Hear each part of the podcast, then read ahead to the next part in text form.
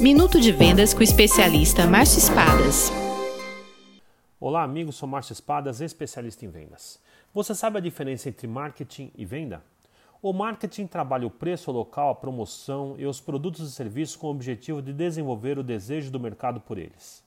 Já a venda é a ação de revelar necessidades e demonstrar como os produtos e serviços podem solucionar para realizar a troca por dinheiro. Quanto melhor for o trabalho do marketing, mais desejos pelos produtos e, consequentemente, mais fácil será realizar a venda.